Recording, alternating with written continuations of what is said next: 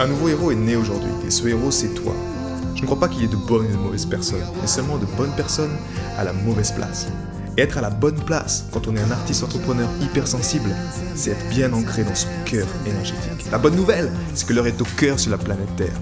Et je sais que toi aussi tu as un cadeau à offrir à l'humanité, un message à partager et une contribution à honorer. Et grâce à cela, tu peux dès aujourd'hui mettre ton cœur au service de ta vie, de ton art et de l'humanité dans les meilleures conditions. Ton message inspirera le monde pour le meilleur et ton cœur montera la voix des millions de personnes. Cette opportunité, c'est ta responsabilité. Alors incarne ce héros que le monde a toujours rêvé d'avoir à ses côtés. Mon nom est Maxime Nardini et bienvenue chez les leaders du présent.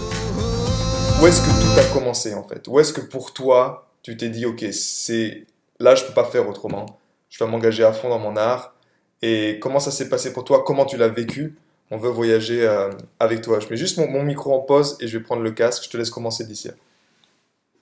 En fait, euh, moi, j'ai eu il y a à peu près euh, en 2001 un accident de voiture où j'ai carrément fait un gros vol, un gros vol plané dans la vie qui m'a amené à, un portail, en fait, un portail entre mon ancienne vie et ma nouvelle vie.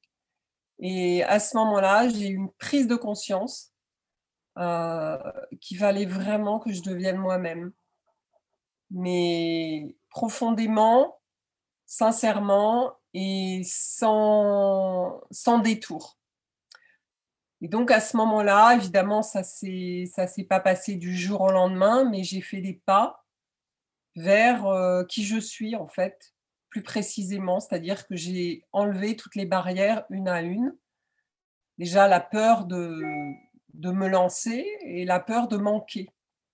Et quand je suis arrivée dans le sud-ouest en 2005, j'ai décidé de vivre de ma peinture à plein temps.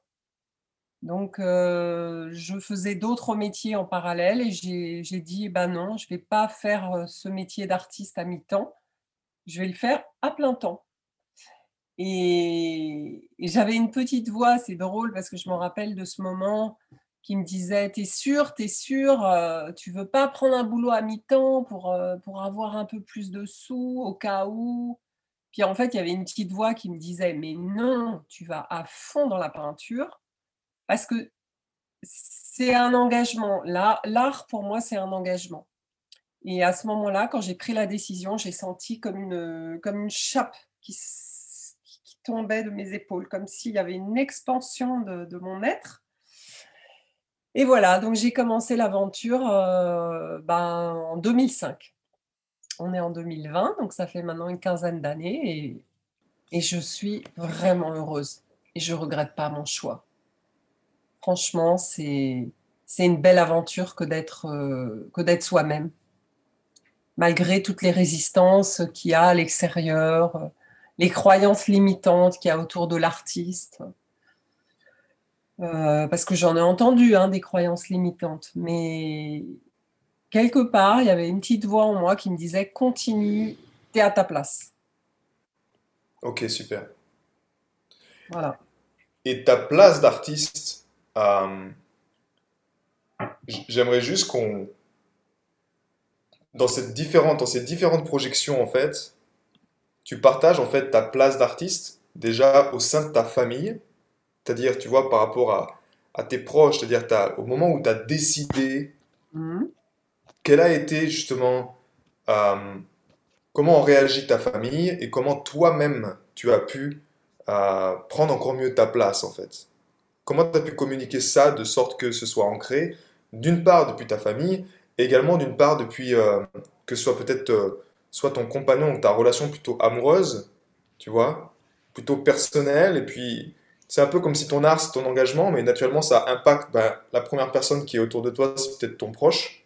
Euh, après ça impacte ta famille parce qu'ils t'entendent dire que tu fais plus un job comme normal. Après tu vois c'est ça, ça s'élargit. Comment tu as géré en fait ça, cette propagation de ton cœur, de ton art qui prend sa place, qui s'instaure comme ça? Alors il faut dire que ma famille déjà euh, avait mis des réticences quant au fait que j'avais euh, divorcé, que j'avais changé déjà de cap par rapport à des, à des croyances de la famille, que je sortais des clous. Donc là, quelque part, j'avais déjà amorcé des, changements. Et, en fait, bah, je leur ai dit tout simplement que j'allais me lancer dans la peinture à plein temps. Évidemment, j'ai entendu des choses, mais les artistes, euh, ça devient, ça, ne peut pas gagner sa vie euh, de son vivant. Euh, tous les grands artistes célèbres ont commencé à gagner de l'argent une fois qu'ils étaient morts, etc. Mais je ne peux pas dire comment ça s'est passé dans, le verbe, mais en tout cas, moi, je me suis posée vraiment en, en mon âme et conscience et je leur ai dit que de toute façon, c'était comme ça. Et euh, c'est vrai que le fait que j'avais euh, finalement frôlé la mort, ça m'a donné une énorme force euh, intérieure qui a fait que j'ai dit les choses. Voilà. Après, mon proche, mes enfants, eux, évidemment, ils, étaient contents pour moi parce que les enfants, déjà, ils, ont une espèce de, joie intérieure, ils ont une confiance. C'est la vie après qui, leur met un peu des barrières, mais à l'époque où je leur ai dit, ils étaient contents. Ils, disaient, mais maman, vas-y, quoi. Et puis, euh, mon, compagnon, qui, lui a été le premier à poser un regard euh, bienveillant sur mon art, ça, j'avoue que c'est vraiment important. C'est d'être accompagné de quelqu'un qui, qui croit dans ce que tu fais. Hmm. Au-delà de, au -delà de t'aimer, une des, une, des, une des clés, finalement, c'est avec quelqu'un qui croit dans ce que tu fais, qui, qui, qui te juge pas dans qui tu es, dans ce que tu fais, dans voilà. Mon compagnon, je l'ai rencontré la veille de ma première expo de peinture. Et il est venu voir mon expo, et ça, ça a été un déclic aussi. Voilà. Tout s'est mis en place, en fait, en même temps, quelque part. D'accord. Euh, juste avant, on a, on a, une question de Nadia qui est là plus dans le côté euh, peinture propre, dans, dans l'acte, on va dire, dans les sensations. Euh, Juste au niveau justement de ce shift, là tu as, tu as, tu as porté un mot pour moi qui est intéressant, qui est les, les synchronicités en fait. C'est-à-dire que ça, ça a commencé à se mettre en place, comme si tu affirmes ton être, tu poses ta lumière, et puis pouf, il y a quelque chose tu ressens. Comment ça, pour toi, on va dire, comment justement, je rejoins également Nadia dans les sensations avec les synchronicités, comment tu communiques, comment tu Comment tu sais que c'est une bonne décision? Comment tu sais que c'est un signe? Comment ça se traduit concrètement? Est-ce que tu arrives à le décrire toi-même? très, très bonne question, Maxime. Euh, c'est bien aussi de parler des, faits concrets dans la, dans la, dans la matière, on va dire. Euh, bah, le, moment où, j'ai fait ma première expo, euh, déjà j'ai vendu des tableaux. Le premier, la première expo, j'ai vendu. Voilà. Déjà, j'ai vendu euh, plus deux, trois toiles, donc je me suis dit, waouh, déjà, il y a des gens qui, qui, qui, Alors que j'avais un travail en parallèle, hein, tu vois, donc il y a des gens qui achètent euh, mon travail, qui, disent, ah, on aime bien ce que vous faites, euh, voilà. Et puis, la deuxième expo que je fais, c'était la... C'était 15 jours avant que je déménage dans le sud-ouest. Eh bien, j'ai vendu le nombre de toiles qu'il fallait pour me payer mon déménagement. Donc ça, c'était une autre synchronicité. C'est-à-dire que vraiment, il me fallait en, grand, en gros 5000 euros pour euh, déménager. Je fais cette expo en me disant, euh, ça va clôturer mon, passage ici euh, dans la région parisienne. Et puis c'est une manière aussi de, de, de, montrer ce que je fais aujourd'hui, parce qu'avant, je travaillais dans des petits boulots qui ne me convenaient pas du tout. Et là, j'ai vendu pour exactement le montant de mon déménagement. Donc ça, c'était une synchronicité. Tu viens de le dire, synchronicité, c'était un signe qu'il y avait quelque chose qui s'alignait, quoi, qui, qui était juste. Ok. Et donc, pour revenir dans la question de Nadia, la peinture avant et après le déclic, quelles sont les différences au niveau des sensations? Là, on rentre vraiment au cœur de l'artiste dans sa pratique. Alors, au niveau des sensations, euh, je dirais que quand, quand, je peignais avant en dilettante, euh, je peignais, mais je me disais finalement à quoi bon. Et puis, quand j'ai commencé à me dire, là, ça y est, j'y suis, je me lance euh, à plein temps, ben, j'ai senti la joie, en fait. J'ai senti de la joie. Ça hmm. vibrait. C'est-à-dire qu'à chaque fois que je me mettais à peindre, je ressentais de la, d'ailleurs je ne devrais pas dire je ressentais, je ressens à chaque fois que je peins, je ressens une joie profonde, un alignement, quelque chose qui est évident. Voilà, je me, je me sens super bien. Il n'y a plus de notion de temps, d'espace, c'est euh, ça coule de source. Ok. Je ne sais pas si ça répond bien à, la question de Nadia, mais c'est euh, c'est vraiment une sensation de, bien-être, de, quelque chose qui, coule, quoi, qui ça, me fait plaisir, ça me fait, ça me rend heureuse, voilà, ça me rend heureuse. D'accord. Et euh, si on revient peut-être là dans, pour affiner encore plus le côté euh, sensation avant-après, est-ce que déjà, toi-même, tu arrives à, te souvenir peut-être, te souvenir justement à l'époque où c'était encore, c'est-à-dire secondaire, tu vois. C'est-à-dire ton art, il est secondaire au niveau comment tu abordes ta peinture, comment tu approches ton art, et au stade où là, tu, tu viens de nous décrire ce que je ressens, c'est le côté où tu es, voilà, c'est cette communion, quoi. Tu es déjà, tu es après, tu l'incarnes, tu prends ta place avec ton art. Mais quel est le, quel est le shift? Et c'est pas facile à répondre, donc c'est quelque chose que tu fais inconsciemment, je suis conscient. Est-ce que tu arrives à donner quelques, Alors, quelques ressentis là-dessus?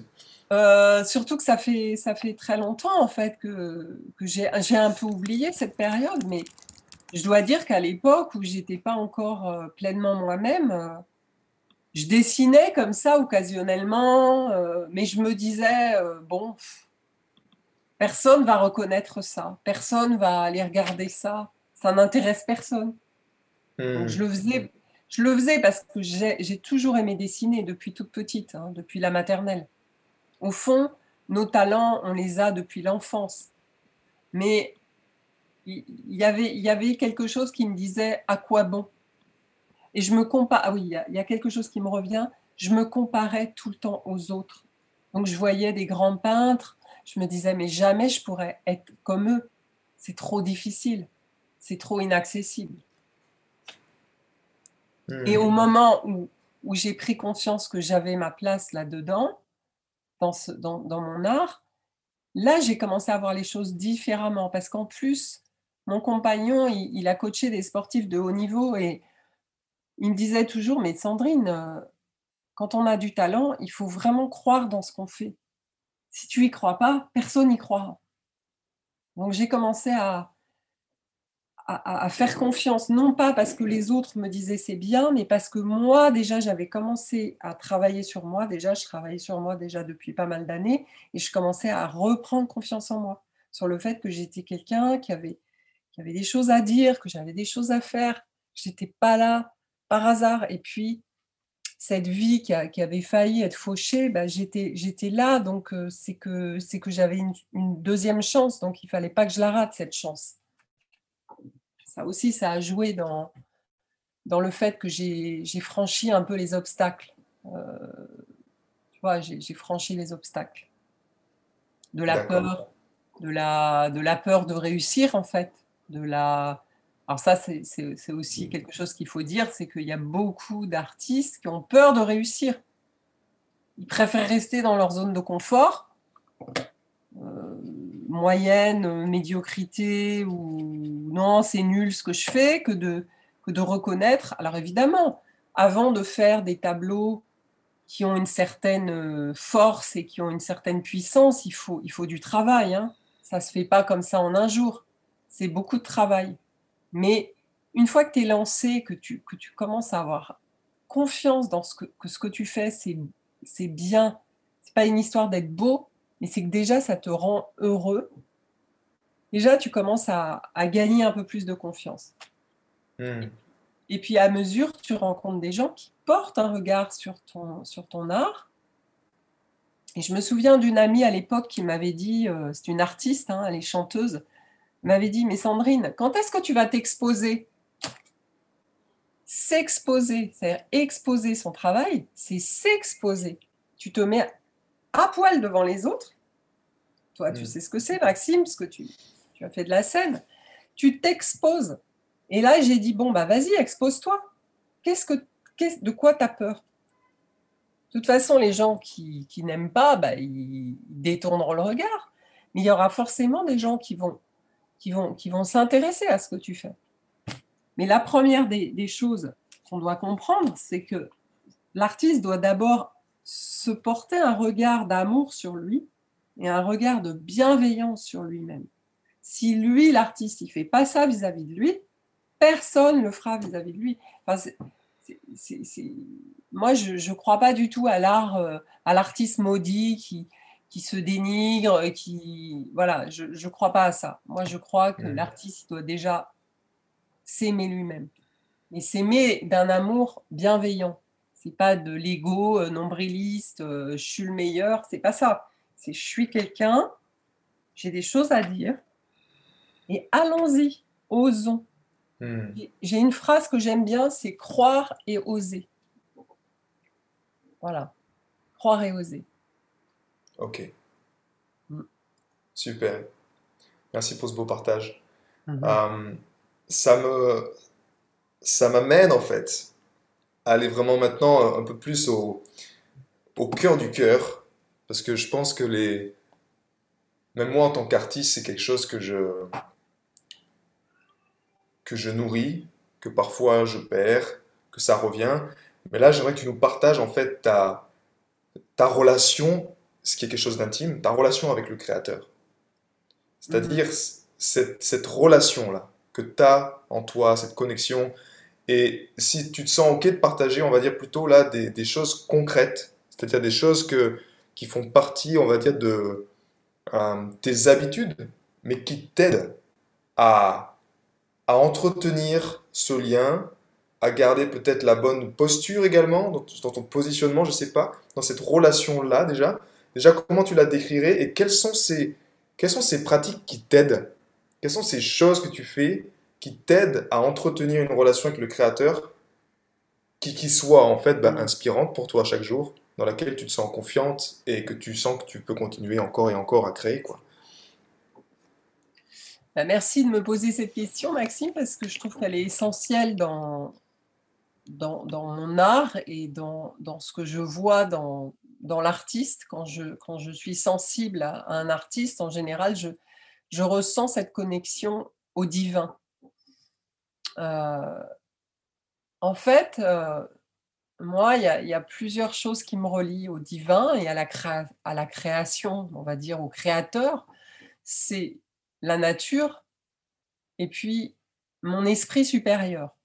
C'est-à-dire, euh, j'ai une connexion spirituelle assez, assez, assez facile hein, depuis, depuis toute petite aussi mais je l'ai développé. Parce que c'est pareil, ça, c'est des choses qu'on a en soi et qui, sont après un petit peu éteints par différentes croyances, par l'éducation, l'environnement, etc. Mais au fort de, toutes ces expériences de vie où j'ai vécu des choses difficiles, j'ai appris à, mieux me poser, à m'écouter dans mon être intérieur, dans mon être-té. Alors déjà par la méditation, la méditation, c'est très important pour moi parce que c'est un rituel euh, quotidien qui me permet de me recentrer. il y a la marche, la marche euh, dans la nature. Euh, j'ai la chance d'habiter au Pays Basque, donc il y a la montagne, la mer. Je me connecte aux éléments et je me laisse beaucoup inspirer de la nature dans ma peinture qui est, abstraite, mais qui, est nourrie de toutes ces lumières, de toutes ces couleurs, de toute cette beauté qu'il y a autour de moi. Et au fond, ce que j'ai senti aussi quand, j'ai eu cette expérience, on va dire, de, de, limite euh, à aller de l'autre côté, j'ai senti qu'il y avait une lumière très forte qui arrivait et qui me disait, enfin c'est comme si je ressentais le besoin d'exprimer une lumière qui qui est venu comme ça et qui c'est quelque chose que j'ai ressenti, que je voyais dans des rêves, que je voyais dans des, des paysages, et je me dis, mais en fait, je, vais essayer de transmettre ça. Et à mesure que je me connecte à la, à la source, parce que le travail, il est évolutif, hein, sur 15 ans, il y a une évolution, j'ai vu la lumière devenir de plus en plus puissante. Et je crois que en fait, euh, humains que nous sommes, nous sommes comme un canal, comme un, comme un, comme un tuyau, on va dire euh, vulgairement.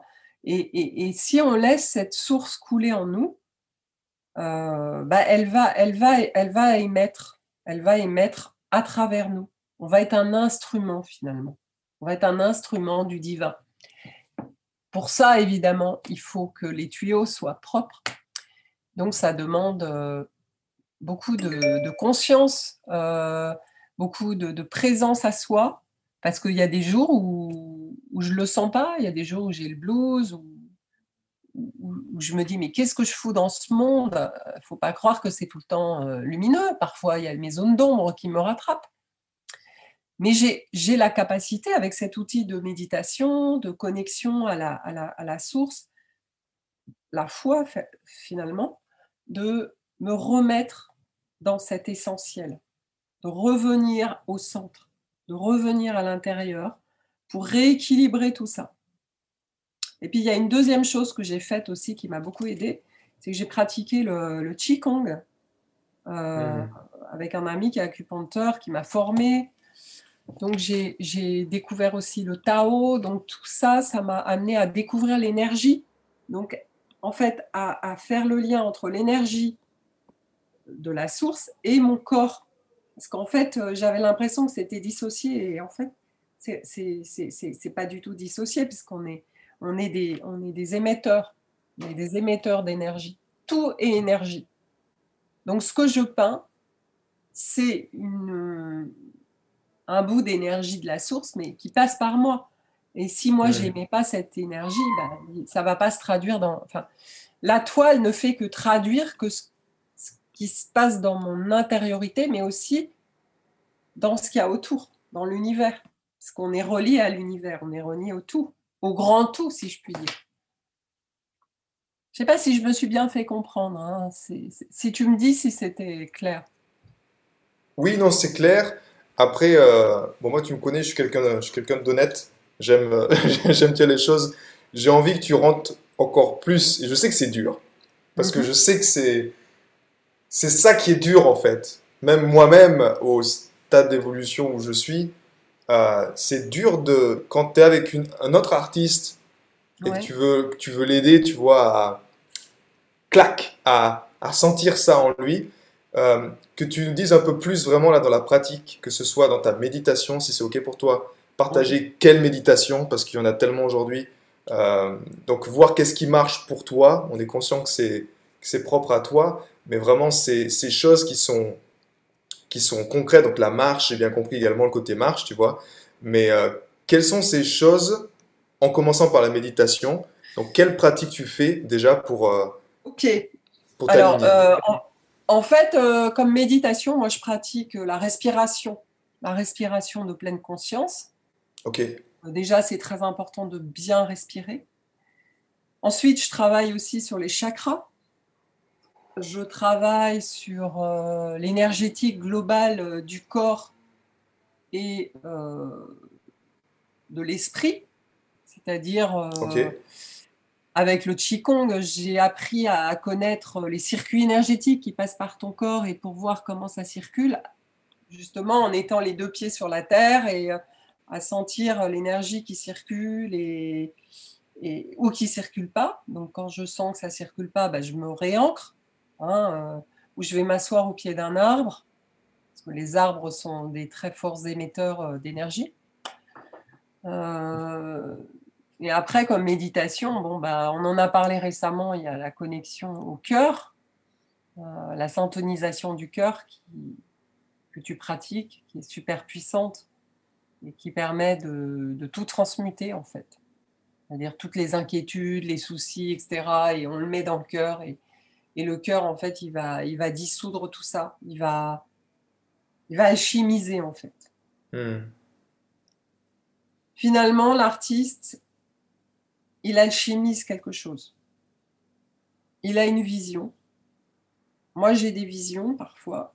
Mais comment faire pour le, le transcrire sur la toile? Je vais alchimiser mes émotions euh, parce que mes émotions, elles sont fluctuantes hein, avec tout ce qui se passe autour, les, les, tout ce qui est de la, de la, de la vie de tous les jours peut être, euh, on va dire, des parasites de l'esprit. Donc, en fait, je vais alchimiser ces, ces choses-là de, de, la vie de tous les jours, mes émotions, pour en faire, euh, pour le transmuter et qu'ensuite, moi, je sois, je sois libre de, de, de créer. Voilà. D'accord, ok. S'il y a des personnes qui veulent encore une fois poser des questions, vu que je vous vois, je vous vois, je vais juste mettre l'affichage en galerie, je vous vois tous, levez la main simplement et puis vous, vous posez la question avec votre micro si c'est aussi bien qu'on entende votre voix, vu que c'est bien beau un texte, mais profitons-en pour parler aussi. Donc si vous avez des mhm. questions, simplement communiquez-le euh, de la sorte en fait. Euh, ok, merci, euh, merci beaucoup pour ces, pour ces informations. C'est dur, un artiste de, je sais que moi aussi, de, quand on est dans la. J'aime bien cette vision de la bouteille, tu sais. De savoir qu'est-ce qu'il y a sur l'étiquette. Puis tu dis, non, mais je suis dans la bouteille, donc je peux pas lire ce qu'il y a sur l'étiquette. donc c'est pas facile de, de, communiquer ça. Maintenant, si on vient sur un thème, moi qui m'a. qui m'a. que j'ai pendant longtemps rebuté. C'est-à-dire que c'était quelque chose que je ne voulais pas instaurer dans ma vie d'artiste. Et c'est ce que j'appellerais le cadre. Donc c'est-à-dire comment tu mets ton cadre en fait? Parce que on a une vision des extrêmes artistes. Il y a des extrêmes qui sont au pied d'un arbre et puis tu sais tout le temps connectés, où l'argent est, passe en quatrième position. Euh, vraiment l'extrême artiste qui prend pas, on va dire, euh, responsabilité pour ce côté physique, matériel, tu vois, qui dit non, je suis connecté, donc je suis connecté, je suis là-haut, je suis bien. Comment tu mets, toi, ton cadre, donc là je parle vraiment dans la matière, et quel est ce cadre qui te convient en fait? C'est-à-dire dans ton processus de création, comment tu poses ton cadre et avec le temps, je pense, comment tu, si une personne, tu devais aider une personne à mettre en place son cadre, son propre cadre, parce que vu qu'on est artiste, il n'y a pas de recette magique, c'est chacun doit trouver son propre cadre, mais comment tu, tu le définirais en fait? Comment tu, le, tu conseillerais ça et qu'est-ce qui a marché Ton exemple personnel, qu'est-ce qui marche pour toi dans ce, dans ce cadre? Je dis cadre, je dis processus également. quoi. Alors, ce que tu appelles cadre, c'est, tu veux dire, euh, l'environnement que je me suis créé pour être dans des bonnes conditions de création? Ouais, c'est, c'est tout ce qui prend soin de ton art et de ta créativité, je dirais. C'est tout ce que tu mets en place pour que hmm. tu te sentes bien et que, en même temps, que tu te dises pas, tu vois, enfin, moi je pense à un cadre, par exemple, un exemple en tant que musicien, c'est si j'ai pas de cadre pour une chanson, par exemple, en termes de la temporelle, le temps pour moi fait partie du cadre également, tu as un ingrédient du cadre, ben, ma chanson, je peux la jamais la finir en fait. C'est-à-dire je peux la faire encore encore et jamais la sortir quelque part. Comment tu t'y prends? Quel est ton cadre? Alors, le, cadre déjà, c'est cultiver une certaine, une, certaine régularité dans, dans, le rythme de la journée. Ok. par exemple, le matin, je me lève tôt, je vais méditer, je prends le petit déj, je médite, et puis après, je, je vais me balader, je vais faire euh, deux, deux, trois choses dans la maison, et ensuite, je me mets à, peindre. Mais je me, je m'oblige jamais à peindre. Déjà, je, je, je, ne me force pas. Je ne me dis hmm. pas, il faut qu'à telle heure, tu ailles peindre. Non. Par contre, je sais que je peux peindre que quand mon, esprit est libre. S'il y a des gens qui viennent dormir à la maison, je ne peux pas. Donc il me faut du temps. Il faut que j'ai le temps. Euh, il ne faut pas que j'ai de contraintes, de rendez-vous, de machin. Il y a des jours où c'est, ça va être plus euh, l'informatique, l'administratif, euh, Internet, les réseaux sociaux. Et puis ces jours-là, je sais que bon, bah, je ne vais pas être disponible pour peindre. Ça va me hmm. prendre de l'énergie, tu vois. Mais là, cet après-midi, j'ai peint, je savais que j'avais l'après-midi libre. J'avais pas de, de, personne qui est venue me voir, j'avais pas de coup de téléphone. J'étais libre. J'ai peint. Bon, après, la lumière a décliné parce que malheureusement, en hiver, c'est pas très, ça dure pas très longtemps. Mais tu vois, déjà, j'étais contente. J'ai peint pendant trois heures, j'étais contente. Et je sais que demain, je vais, je vais continuer. Je suis presque excitée parce que je, suis impatiente d'être à demain pour continuer. Quoi. bon, après, euh, l'huile, c'est un, travail de longue haleine. Tu peux pas. Euh, Tu peux pas te dire, euh, je vais finir la toile dans la journée. Il faut du temps. Ok, tu veux nous en dire plus justement sur la, ce que je connais pas du tout, la peinture à l'huile? Quel est, on va dire, le, juste brièvement le process, comment ça se passe? Bah, déjà, alors pour commencer, moi quand je fais une toile, je, je fais une toile. C'est-à-dire que je ne commence pas, je commence pas deux, deux travaux en même temps. En général, je fais un travail et je vais au bout du process. Hmm, Donc, euh, je, je- je- je m'achète des toiles vierges, évidemment, et puis euh, différents formats, parce que moi, j'aime bien, j'ai une particularité, c'est que j'adore les très grands formats, donc les 2 mètres par 2 mètres, par exemple. Ok, Ça, j'adore. Mais bon, je j'en fais pas tout le temps parce que je peux pas non plus euh, me le permettre. Mais euh, enfin, me le permettre. J'ai pas suffisamment d'espace. euh, en plus, euh, c'est bien aussi d'avoir différents formats parce que tout le monde va pas s'offrir une toile de 2 mètres par 2 mètres. Hmm, moi, c'est ce que j'adore faire. d'accord. Cela dit, pour, pour terminer sur la, la- le système de, de- de création, enfin le processus créatif, bah, je commence, j'ai ma toile vierge, j'arrive dans mon atelier, je mets la musique, je mets toujours de la musique et j'y vais. J'ai un- une caisse avec plein de couleurs, mais je ne sais pas par quoi je vais commencer. Je commence à l'intuition. Je ne me dis pas, tiens, je vais faire une toile euh, de cette couleur ou de ça. Non, je sais jamais. J'arrive devant la toile vierge et c'est un peu flippant quelque part parce que tu es devant ta page blanche. Mais c'est ça qui est aussi excitant, c'est-à-dire que tu tu sais pas ce qui va sortir. Ça, ça vient euh, comme ça vient.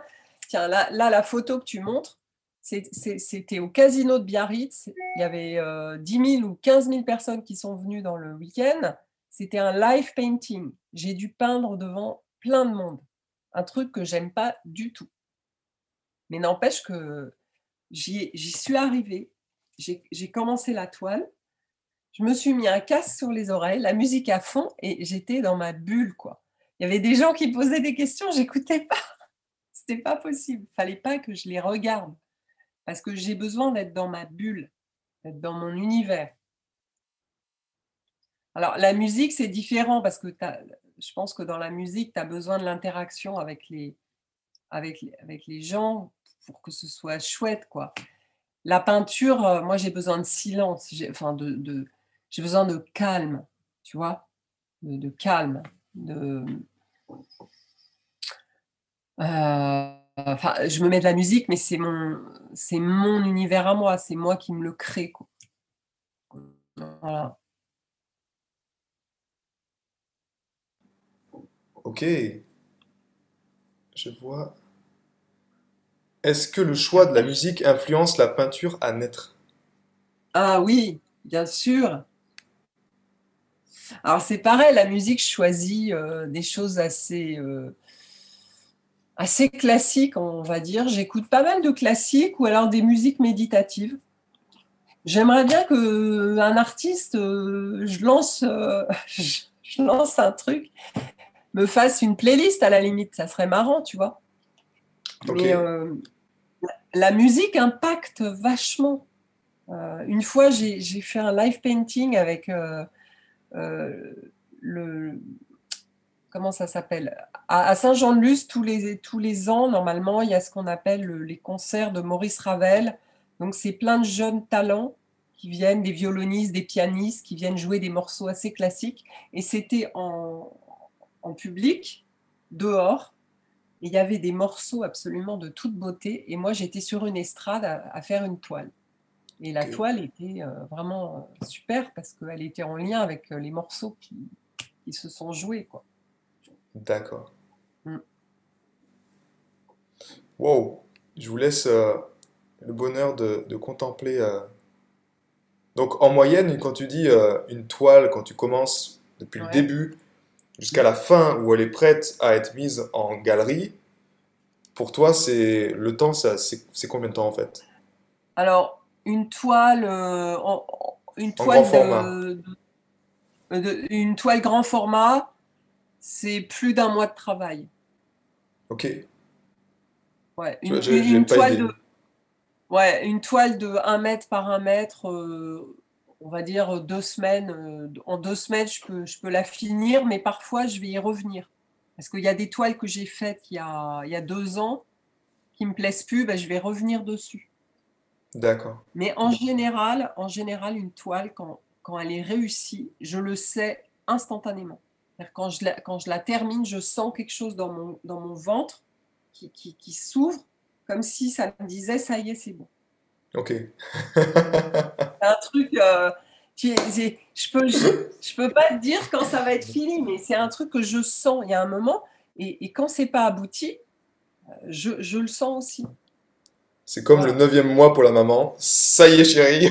Ah, ça y est, ça y est. Il arrive, il arrive, je le sais. C'est pareil, c'est c'est- voilà, c'est un accouchement. Waouh. De toute façon, c'est c'est pas moi qui décide. hein. Oui, alors ça, c'est intéressant, justement. Qu'on qu'on revienne à cette, euh, cette relation. Quand tu dis c'est pas toi qui décide, euh, comment tu honores ça? Tu m'as, tu m'as dit là que tu, tu le sais dans ton ventre, que tu ressens ça. Mais euh, qu'est-ce qui t'a amené? Parce que, comment dire, le- je dirais pas le piège de l'artiste, mais je ressens que la souffrance, même moi-même, comme quand j'ai vécu de la souffrance avec mon art, avec mes chansons, avec, euh, c'est quand euh, je voulais m'approprier mon art. Tu sais, cette notion de c'est moi l'auteur de mon art. Mm. Comment, enfin, quel a été le déclic pour toi et quel est, quel est ton approche, ce que tu fais pour, pour garder cette, euh, ta bonne place en fait, de garder ta bonne place par rapport à ton art, par rapport au créateur. Ben, en fait, si tu veux, je crois que ce qui, ce qui, ce qui m'a vraiment, euh, ce qui vraiment euh, fait avancer, c'est le travail sur moi. C'est-à-dire que, en fait, à mesure que j'ai commencé à travailler sur moi, j'ai compris euh, les, les pièges de l'ego. Hmm. Et au fond, euh, l'artiste qui veut s'approprier sa création, bah, il, il est dans le piège de l'ego, c'est-à-dire euh, c'est mon truc, c'est mon, c'est comme c'est mon bébé, c'est mon enfant, c'est ma. Et j'ai eu ça aussi à un moment, cette espèce de croyance, mais au fond, à partir du moment où une œuvre elle est terminée et où quelqu'un la regarde, elle ne t'appartient plus. Hmm. Moi, je, je crois que quand je, quand, quand j'ai pris conscience euh, finalement de la force, de la source et du divin qui passait par moi, j'ai pris conscience que finalement, je n'étais qu'un instrument du divin et que, et que, et que je n'ai qu'à jouer sa partie, cette partition qui me demande de jouer. Et là, ça devient magique, mais magique, franchement. C'est kiffant, c'est c'est jouissif, il n'y a pas d'autre mot. Euh, moi, j'ai eu des larmes aux yeux en peignant des toiles, mais des larmes aux yeux d'extase. Franchement, j'ai. Il y a un jour, il y a, un ar- il y a quelqu'un qui m'a dit Mais, mais qu'est-ce que tu fumes pour, euh, pour peindre? Je dis Mais rien du tout. J'ai pas besoin de fumer, quoi. Si je me connecte à la source, je, je mets de la. Alors, je ne cherche pas l'extase, mais parfois elle arrive.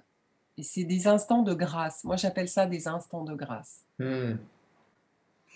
Je te rejoins justement là, là-dessus, sur ce, ce ressenti-là, parce que dans mon expérience aussi, quand tu le, quand tu touches à ça, Mhm.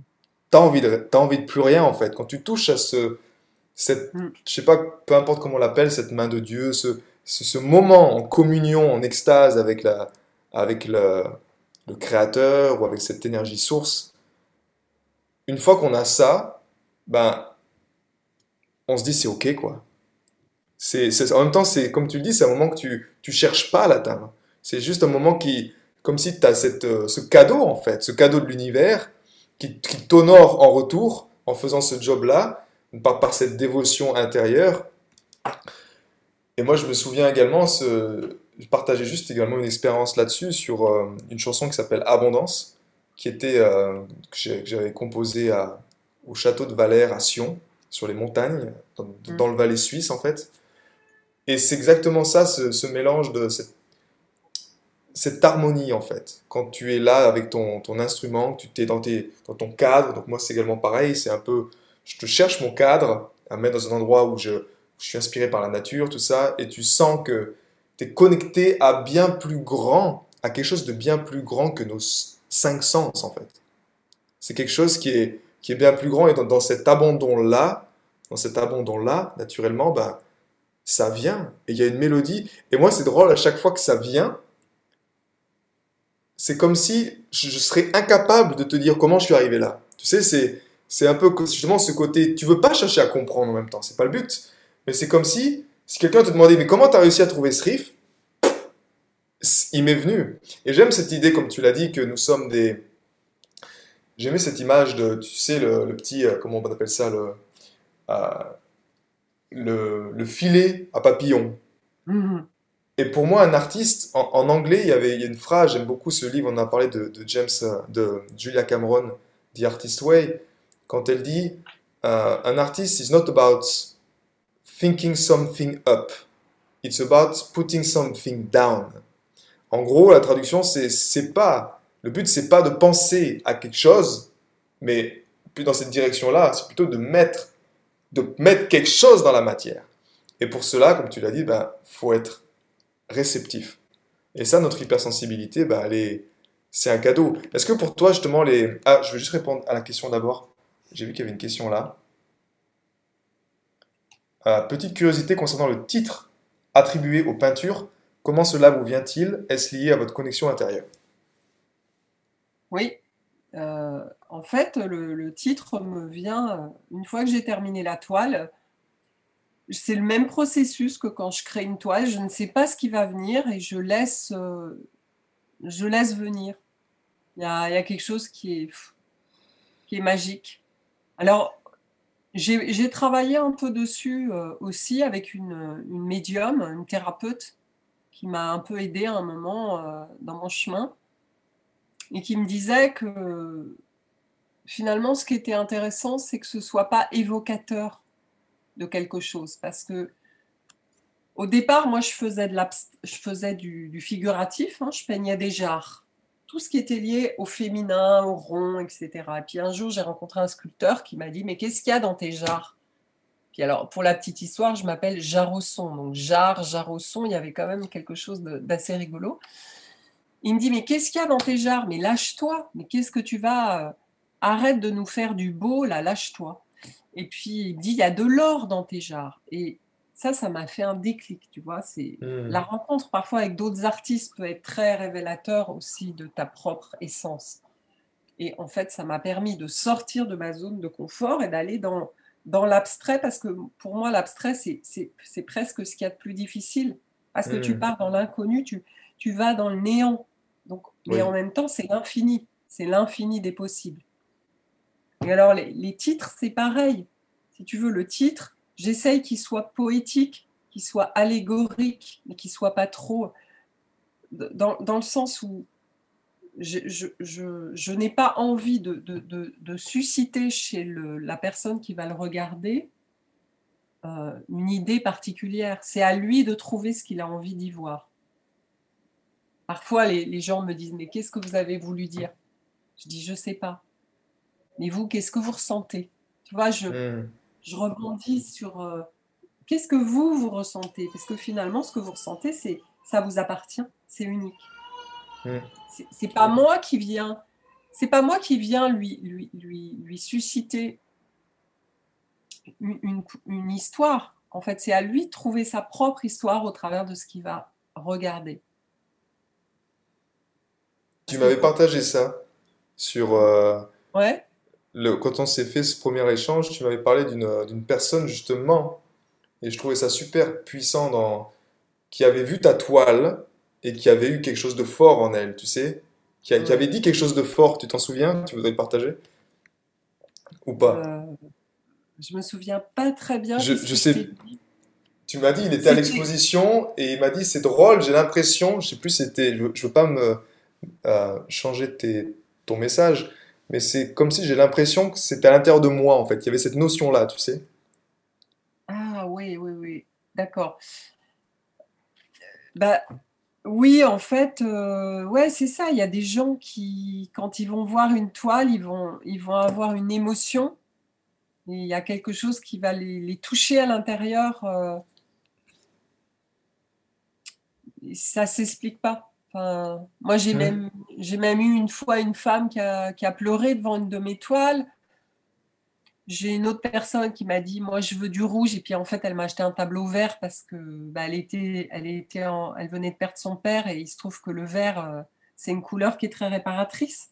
Mais ça, c'est après coup que je, je l'ai analysé. Parce qu'en fait, j'ai pas d'objectif, en fait, quand je fais une toile. Je suis pas là en train de me dire... Euh, euh, ça va guérir les gens. Moi, déjà, ça me fait du bien. Donc, si ça me fait du bien, bah, ça va faire du bien à quelqu'un. Obligé. Et puis, l'émotion que je mets dedans, eh ben, la personne, elle va la recevoir. Ou pas. Mais si hmm. elle la reçoit, tant mieux. Ok, super. Euh, si tu avais un... tu devais t'adresser à un artiste bloqué, Mhm. qui n'arrivent pas à, à faire ce pas en tout cas, parce qu'on sait que nous les artistes, on, je, dirais, je dirais le bon mot, on s'invente beaucoup d'oppresseurs, beaucoup d'excuses. Mhm. Euh, si tu avais justement, vu que tu as passé cette, ce cap des oppresseurs, des excuses, si tu avais une seule chose ou des conseils simples pour que cet artiste bloqué, il puisse reprendre son, son œuvre, en fait, tu vois, la reprendre en main dans les meilleures conditions, les meilleurs délais, ce serait quoi pour toi? Qu'est-ce qui, qu'est-ce qui est vraiment vital? Alors pour moi, ce qui est vital, c'est, c'est de travailler sur soi. C'est-à-dire que ce soit un travail psychologique ou corporel, qui, qui, qui, se fasse aider ou accompagner pour sortir du mental. Alors, ça peut être la respiration, ça peut être une, hypnose, ça peut être euh, aller voir un médium, euh, comprendre où sont ces blocages, parce que le, blocage qu'il y a dans son art, il n'est qu'un blocage intérieur euh, par rapport à une psyché qui est, qui est peut-être encombrée de croyances.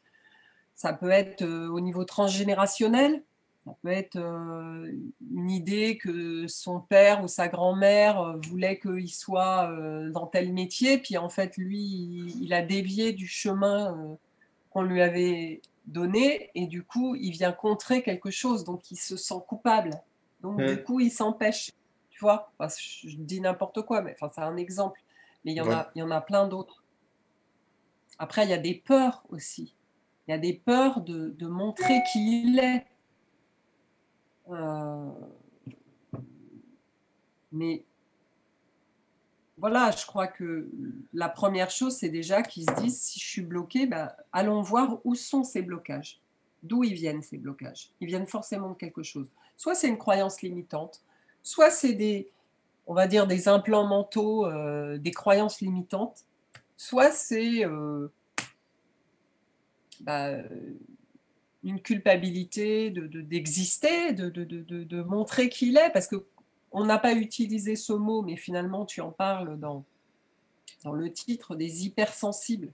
Nous sommes des hypersensibles. Cette hypersensibilité, c'est aussi une forme de vulnérabilité quelque part. Moi, je, je, je sais qu'il y a des jours où je, où je m'en suis voulu d'être trop sensible, où je me disais, mais en fait, tu es trop sensible, tu peux pas vivre dans ce monde-là. Hmm. En fait, c'est une richesse d'être très sensible. C'est une richesse d'être qui nous sommes. C'est simplement le monde qui a voulu qu'on gomme tout ça en nous imposant des, choses. Euh, euh, t'es trop sensible, donc euh, arrête de pleurer ou arrête de, rêver, tu rêves ta vie, etc. Mais au contraire, c'est un trésor en fait qu'on a.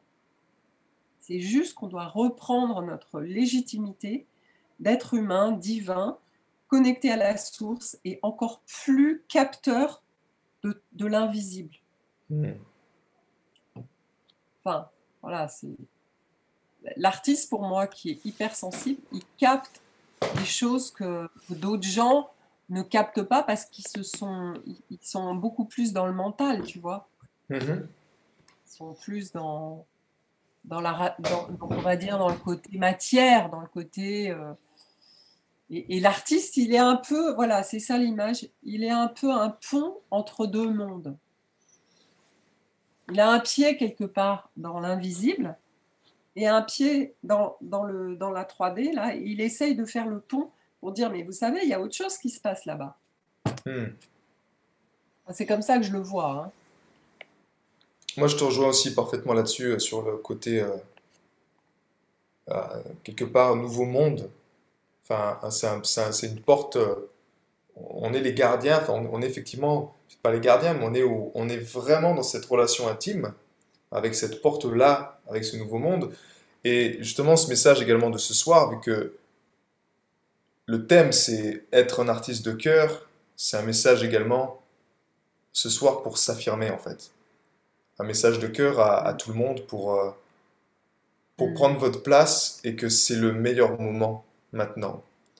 C'est le, le meilleur moment de le, de le faire euh, avec votre cœur parce que effectivement de, de l'expérience également de, de Sandrine et de la mienne, c'est grâce à ce cœur-là que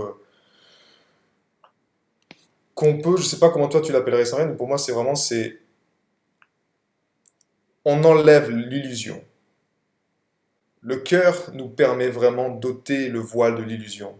Dans ce, voile de l'illusion, vous avez les peurs, vous avez l'insécurité, vous avez le manque de croyance en soi. C'est vraiment un voile qui nous occulte notre faculté de se dire je vais prendre mon, peu importe mon, pinceau, ma, ma, guitare. Non, fais, fais, pas ça, tu as besoin de travailler pour. Euh, sinon, tu vas pas arriver à payer ta facture ces, tous ces oppresseurs-là, un artiste incarné pour moi au cœur, comme ce que tu incarnes, Sandrine, c'est pour ça que j'ai beaucoup d'honneur, c'est un acte courageux aujourd'hui. Pour moi, être un artiste de cœur incarné, c'est un acte presque de rébellion dans un monde où l'on vous demande d'être différent. Et ça, depuis très petit, notre conditionnement, on vous demande d'être différent. Et notre art, il est passé un peu comme un...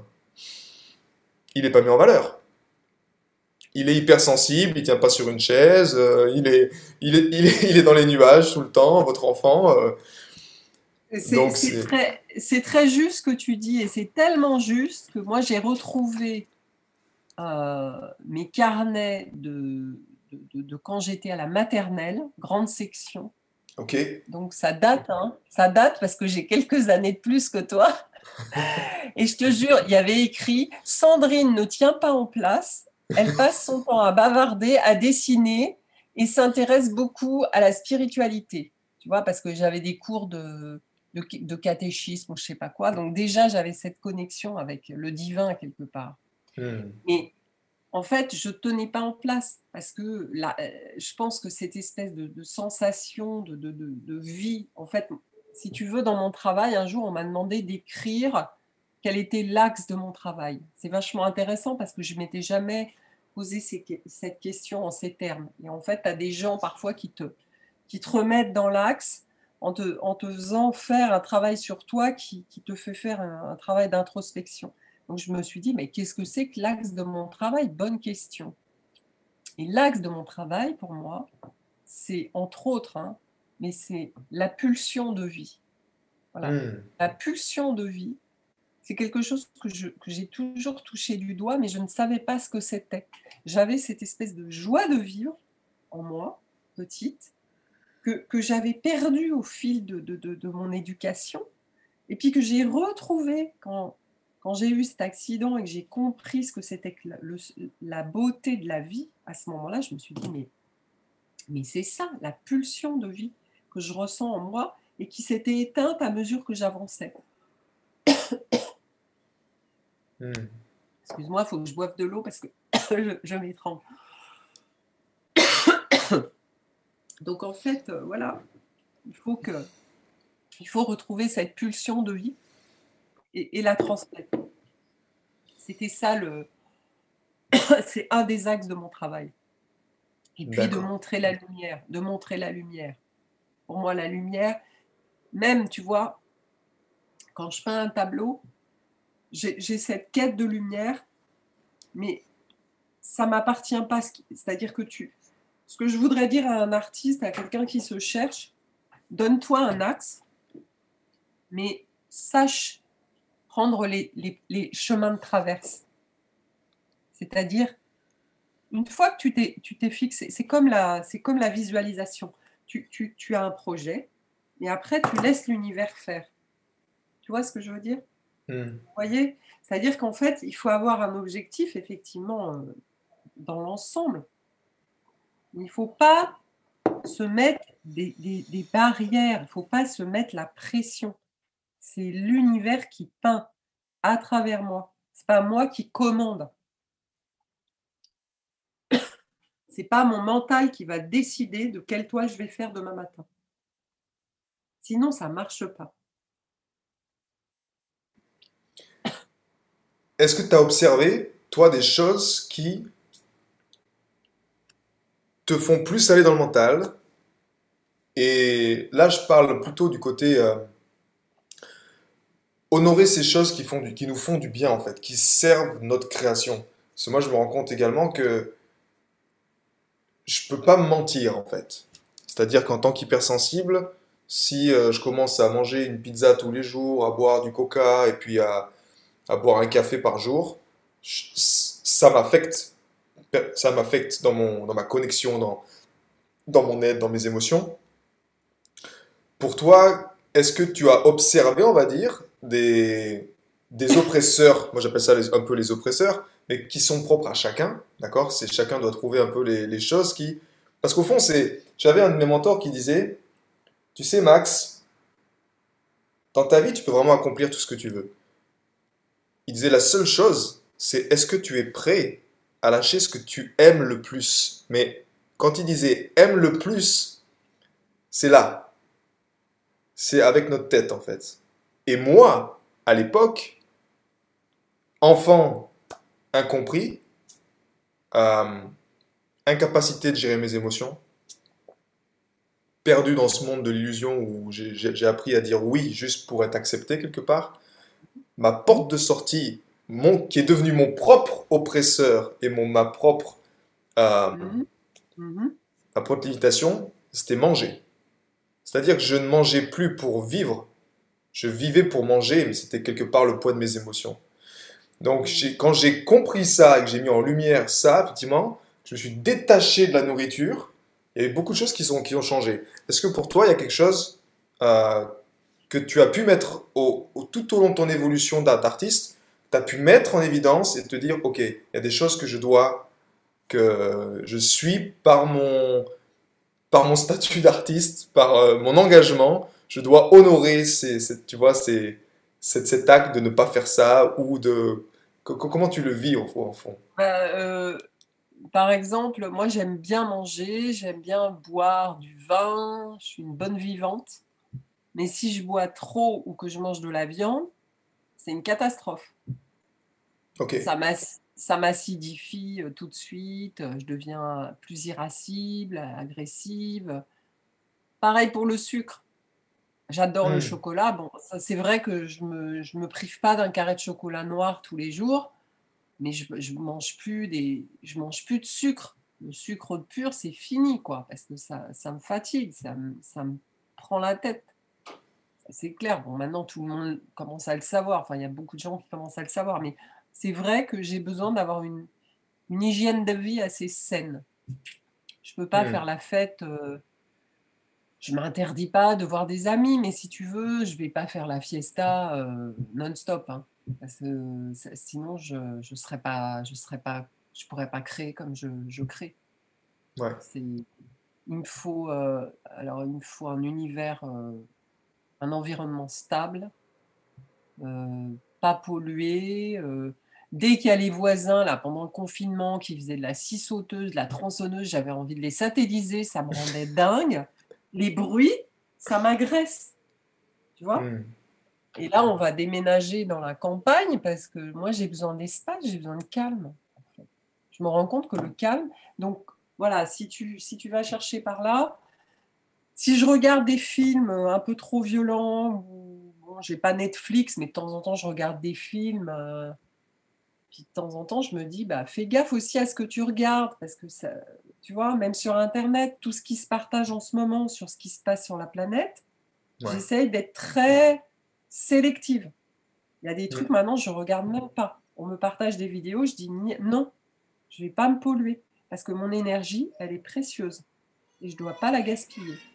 Et il y a une amie qui est celle dont je vous ai parlé tout à l'heure, qui est, qui est, chanteuse et qui est une de mes très bonnes amies qui habite à Paris. Et elle me dit, euh, elle m'a toujours dit, Sandrine, ton, ton espace de création, c'est un endroit sacré. Donc tu laisses pas rentrer n'importe qui, n'importe comment. Tu vois, le parasitage, il peut, il peut soit se faire par des gens, soit par des émotions euh, négatives, soit par euh, des pensées, soit par ce que tu manges. Donc en fait, tu dois être vigilant sur tous les pôles de ta vie, en fait. Hmm. Si, si tu as envie de t'engager vraiment dans, dans, ton art, en fait, euh, à fond, parce que pour moi, c'est, c'est comme un, un engagement, euh, c'est, un sacerdoce, quelque part, c'est un engagement. Ouais. Quelque part. Bon, voilà, c'est sans, sans être euh, excessif non plus, parce que je pense que c'est important de de garder de la joie, de la joie de vivre, du partage aussi. Mais, euh, mais savoir que si tu sens que ça, ton énergie baisse, c'est qu'il y a un truc qui dysfonctionne. Donc, il faut se remettre en, en marche, en équilibre. C'est intéressant justement ce que tu dis et sur le l'importance là, comme tu dis aussi, de, de dire non. Comment toi, parce que pour moi effectivement, je te rejoins entièrement là-dessus. C'est-à-dire qu'à une époque, c'était c'était oui en termes d'amis, des gens qui venaient, bouteilles, tu sais. Euh, et puis toi, tu dis oui parce que tu dis oui jusqu'au moment où t'en peux plus, quoi. Qu'est-ce que toi, tu as fait également Enfin, est-ce que c'était l'accident ou est-ce que tu as eu également d'autres choses Mais qu'est-ce qui t'aide aujourd'hui à, euh. à communiquer clairement sans que tu paraisses, tu vois, genre, euh, dégagé? non, non, bah, non, mais ça...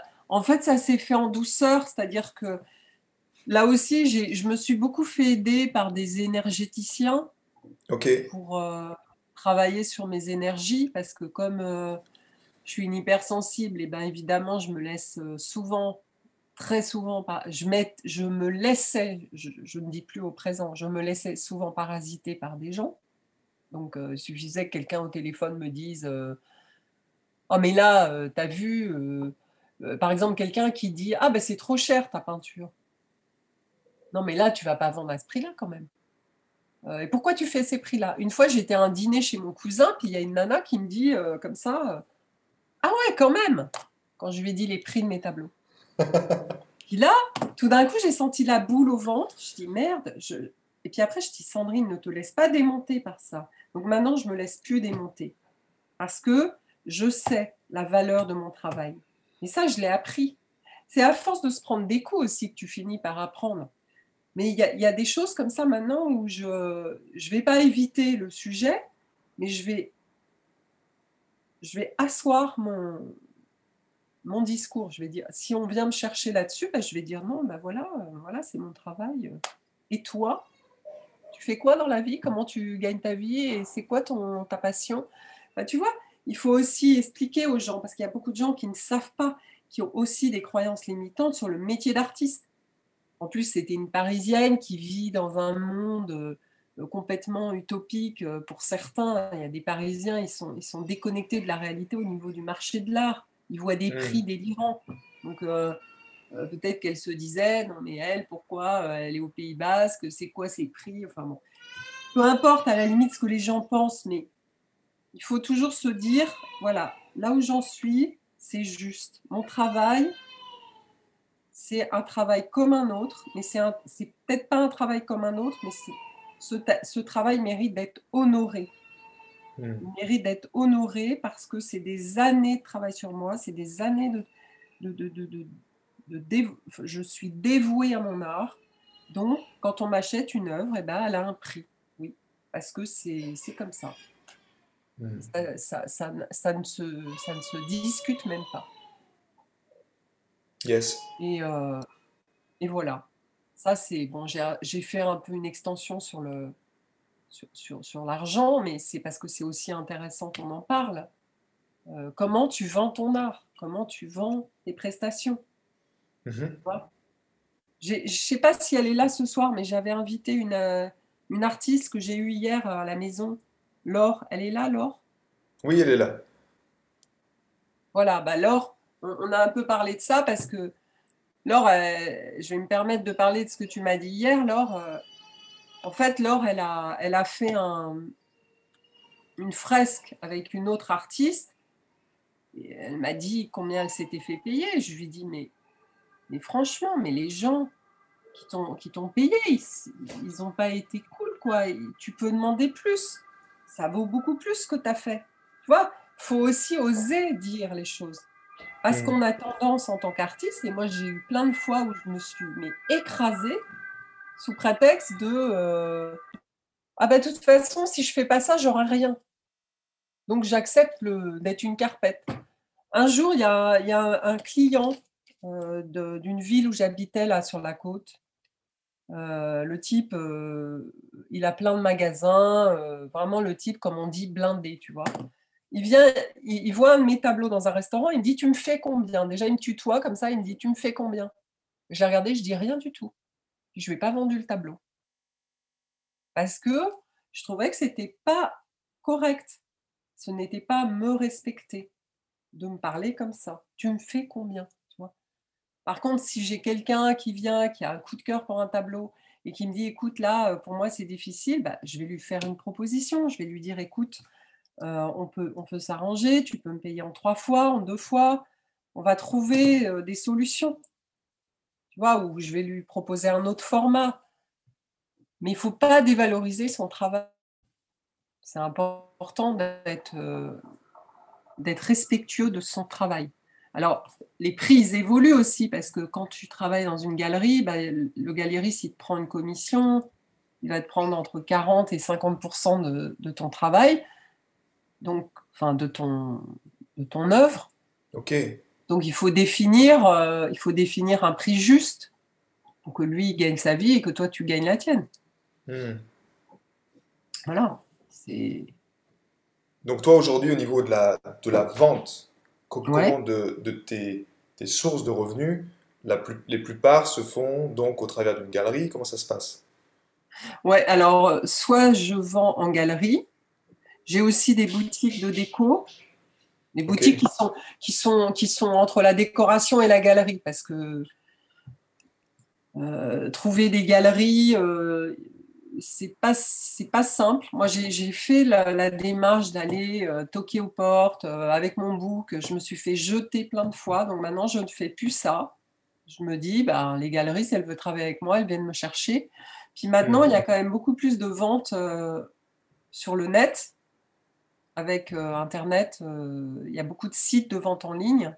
Ok. Donc ça, ça, marche bien. Il y a... Moi, j'ai vendu plusieurs fois sur Internet. Et puis après, j'expose aussi dans. J'avais j'ai des amis qui ont un hôtel, euh, chambre d'hôte. Bah, j'ai exposé pendant huit ans chez eux. Donc eux, ça leur faisait la déco, puis moi, ça me permettait de vendre. Voilà, donc ça, c'est aussi une autre solution. Après, j'ai jamais répondu à des appels d'offres, mais je sais qu'il y a pour les sculpteurs, euh, certains artistes plasticiens, il y a des appels d'offres. Tu sais, en fait, on te propose un, projet, puis tu vas dans une résidence d'artiste, et puis tu es payé pendant, pendant le temps où tu fais la résidence. Moi, j'ai pas fait ça. J'ai toujours euh, cru au contact en direct donc, euh, par exemple, je vais au marché, je discute avec une dame l'autre jour. Euh, elle me voit sans masque, on commence à rigoler toutes les deux parce qu'elle elle était, pas, elle était contre le port du masque. On a discuté, je lui ai donné ma carte. Bon, bah voilà, c'est un échange qui est convivial. Moi, je, rencontre les gens comme ça, je vais vers les gens aussi. Faut pas hésiter à aller vers les gens, leur parler de toi, de ce que tu fais. Je pense que c'est important. Oui, c'est pour moi le. Là, je, là je, rejoins un peu ce que tu dis, parce qu'il y, a des points qui sont tellement importants dans ce que tu as mentionné. La, la, première, c'est quand tu as parlé d'être euh, ton propre gardien. Tu sais? Mm. C'est-à-dire de attention. Venez pas me chercher. Je vends pas mon âme au diable, tu vois. Et, et pour moi, ça, c'est vital. De, comme tu disais, j'aime bien ce mot assise poser ton assise. C'est ce qui se passe souvent dans le bas-ventre, la, la lionne, le lion qui est là, et qui dit voilà, ma, voilà la valeur. Je veux pas qu'il y ait de que l'argent. Non, voilà la valeur de l'art. Tu veux cette valeur? Oui, prends-la, mais c'est cette valeur. Et pour moi, c'est également en tant que musicien, c'était ce que j'ai souvent rencontré. Et ce qui est beau là-dedans, c'est que quand on se positionne. Alors au début, quand vous commencez la, première fois, c'est du style euh, Ah bon? Tu, pourrais, tu voudrais nous partager d'ailleurs peut-être, euh, si tu te souviens, la première toile que tu as vendue, mais vraiment la, toute première. Et après, je partage la question également de, de Thomas que j'ai vu juste en dessous.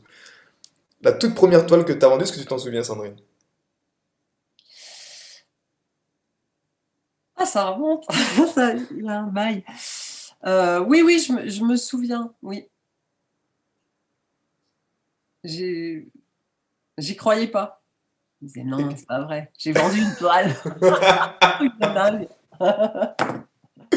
Et c'est ça qui est beau, c'est que pour moi c'est la même chose. J'y croyais pas. Et le gars me dit, euh, parce que pour vous mettre vite dans le contexte, moi j'avais justement quitté mon job pour honorer mon art aussi. C'était clair, mais par contre j'avais pas d'argent. Donc c'était ça passe ou ça casse quoi. Et j'arrive, par contre, le secret, effectivement, je rejoins, je te rejoins Sandrine là, nous les artistes. C'est pour ça qu'en ce moment c'est dur pour les gens comme nous, parce que on honore beaucoup plus le contact humain. Et vous pouvez faire 100 coups de téléphone, peu importe dans quel domaine vous êtes. Sur ces 100 coups de téléphone, vous avez peut-être juste deux, trois personnes qui vont réagir. Quand vous êtes physiquement avec la personne et qu'elle ressent qui vous êtes, que vous... C'est complètement différent. Au fond, nous, comme tu le dis, notre art, c'est on se met à nu. Les, gens, ce qu'ils achètent, c'est nous. Oui. C'est même pas votre art, c'est nous-mêmes. C'est une énergie, c'est ce qu'ils ressentent. Et si ça match, ben, c'est comme ça. Et moi, c'était ça également la, première fois où je, je l'ai démarché, parce que mon, je me suis dit, ok Max, t'adores la musique, es, tu te démerdes bien, donc va chanter dans les, restaurants, dans les bars. Et je me souviens toujours de ce premier bar où j'étais allé, le Servin, à monter euh, en vallée. Et le gars, j'arrive, j'ai juste fait une liste de mes chansons. Donc j'avais quand même un bon répertoire, faut dire. Il regarde ma liste, puis il me dit Oh putain, mais, c'est sympa ça. Il dit Tu peux venir tous les jeudis soirs? Jouer deux heures Je dis Bah, je dis ouais. Il dit Ok, bah écoute, on commence à 200 francs euh, tous les jeudis soirs, tu viens faire. Et, moi, j'étais. J'étais dans mon, dans mon truc en me disant, c'est parfait, c'est comme ça. Bah, mais merci, ok. Mais juste en faisant ça, pour moi, quand j'ai honoré, c'est là que je reviens encore sur ce que tu as dit, quand vous prenez la décision, l'univers conspire pour vous aider à trouver les solutions. Mais par contre, c'est pas en restant en méditation, en disant merci, merci, merci que ça va se passer. Il y a une notion de aller chercher d'engagement, d'engagement et passer à l'action. Et moi, en faisant ça à l'époque, j'avais quitté un temps, un temps partiel qui m'apportait 1000 euros par mois où je ne pouvais plus d'être là-dedans. Et j'ai quadruplé mon chiffre d'affaires en l'espace de deux mois, juste en passant à l'action et en disant en fait c'est ça que je veux faire. Je veux partager ma lumière par la musique aux gens et peu importe dans quelles conditions au début, je disais oui à tout. C'était je voulais jouer, je voulais m'affirmer en fait. Et ça c'est le plus beau je pense comme tu l'as dit, de passer à l'action mais en même temps, alors oui, au début on peut au niveau du prix, on peut dire ça mais quand vous faites encore et encore et encore et encore et que vous connaissez votre valeur, effectivement pour moi aussi je te rejoins, il y a un moment où c'est c'est votre prix. Et si une personne dit, écoute, t'es trop cher, je dis, je suis navré, je peux te recommander d'autres personnes si tu veux, quoi. C'est juste, c'est même plus une critique qu'on prend personnellement, c'est juste, je te comprends, je comprends ton point de vue. C'est, moi, c'est, c'est ça, c'est cette valeur-là. Et c'est ça qui est beau aussi, je trouve, dans, dans ce positionnement. Bah, l'amie la, aussi qui m'avait aidé, là, cette amie artiste, elle m'avait dit une chose importante, elle m'avait dit, la valeur que tu donnes à ton art, c'est la valeur que tu te donnes. Alors bon, c'est pas forcément évident d'évaluer la valeur que tu te donnes à une notion d'argent, hein, parce que je pense que notre valeur, elle, n'a pas de prix. Et mon compagnon, il me dit souvent, mais ton tableau, il n'a pas de prix. Quelqu'un qui demande, quelqu'un qui va l'acheter, euh, il y a peut-être quelqu'un qui va l'acheter euh, un jour 50 000 ou 100 000 euros parce qu'il veut ce tableau. Hmm. Toi, tu mets un prix parce que tu es obligé, tu, rentres dans une galerie, tu as, un prix. Mais au fond, moi, j'essaye de me dire, bon, le prix que je donne, c'est un prix qui me semble juste par rapport à ce que j'y ai mis, à ce que j'ai fait. Et parce que je euh, je suis pas connue, parce que si, parce que ça, il y a plein de choses qui rentrent en ligne de compte. parce que moi, je ne me considère pas encore comme hyper connue.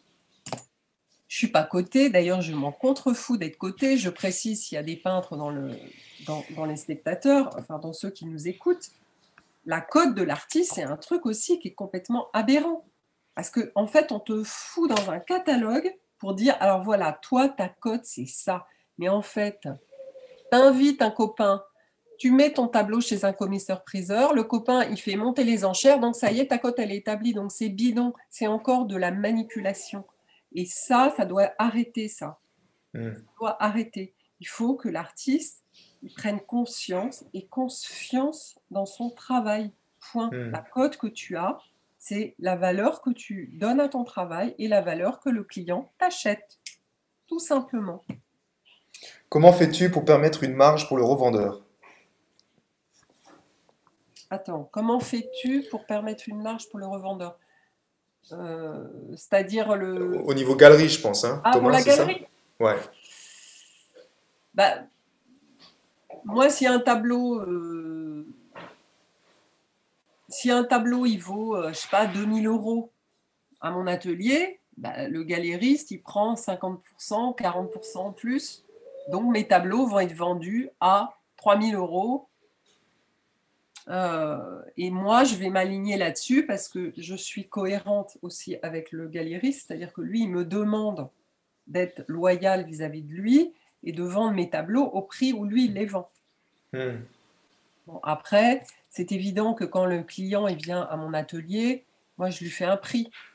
je, lui fais un prix, je lui fais un prix où mes, mes tableaux, ils sont affichés tous au même prix parce qu'ils sont vendus comme ça à la galerie dans une galerie.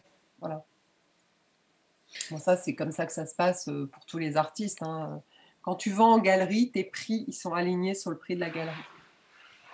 Mais après, l'artiste, il est libre de, vendre euh, moins cher euh, si la personne vient en direct. Par contre, j'ai aussi le cas inverse de gens qui sont venus à, ma à mon atelier, qui ne m'ont pas dit qu'ils venaient de la part d'une galerie, en fait, j'ai fini par savoir qu'il venait de la part de la galerie. Et je leur ai dit, maintenant, le prix, c'est ça. Le prix, c'est le prix de la galerie. Parce que je lui dis, de toute façon, moi, je, suis loyale vis-à-vis du galériste. Et en fait, c'est toujours payant d'être vraiment honnête là-dessus. Parce que, de toute façon, tout se sait. À un moment donné, ça se sait. Donc, il faut, faut être carré, quoi. Il faut être carré là-dessus. Je te rejoins sur. Euh, là, on parle, on est, on est rentré dans le monde de l'argent. Et. Euh, ce monde de l'argent, comme tu l'as dit, pour moi, tu disais, euh, c'est cote. Et je pense que c'est intéressant, de, en tant qu'artiste, de prendre rapidement conscience de ça, que l'argent fait partie du monde de l'illusion. Et que nous, les artistes, on est, je dirais pas dangereux, mais quand vous prenez conscience de ça, moi, c'est ce que j'ai ressenti à une époque entre mon cœur et ma tête, c'est-à-dire que qu'est-ce qui fait qu'on n'arrive pas à se payer à notre juste valeur? C'est notre tête. C'est que, euh, parce que derrière, il y a toutes les émotions, il y a toutes les peurs, etc quand on prend conscience de, avec notre cœur de notre place, moi ce que j'ai ressenti, c'est qu'en fait, l'argent devient encore une fois un jeu.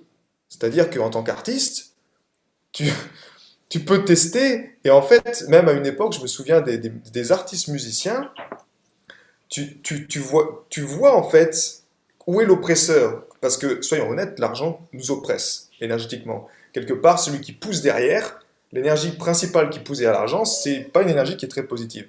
Mais quand vous regardez cette énergie avec le cœur et que vous dites, mais en fait, ce n'est qu'une illusion, ce n'est qu'une illusion.